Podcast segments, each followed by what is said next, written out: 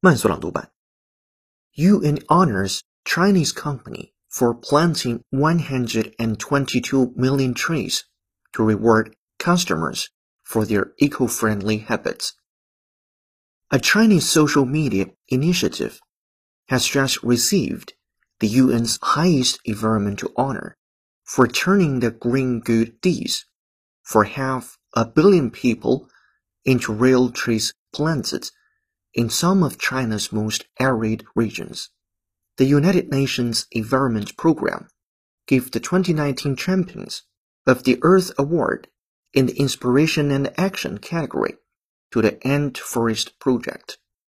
Launched by Ant Financial Services Group, Ant Forest promotes greener lifestyles by inspiring users to reduce carbon emissions in their daily lives and better protect the environment. 本期节目就到这里，浩浩老师恭喜你又进步了。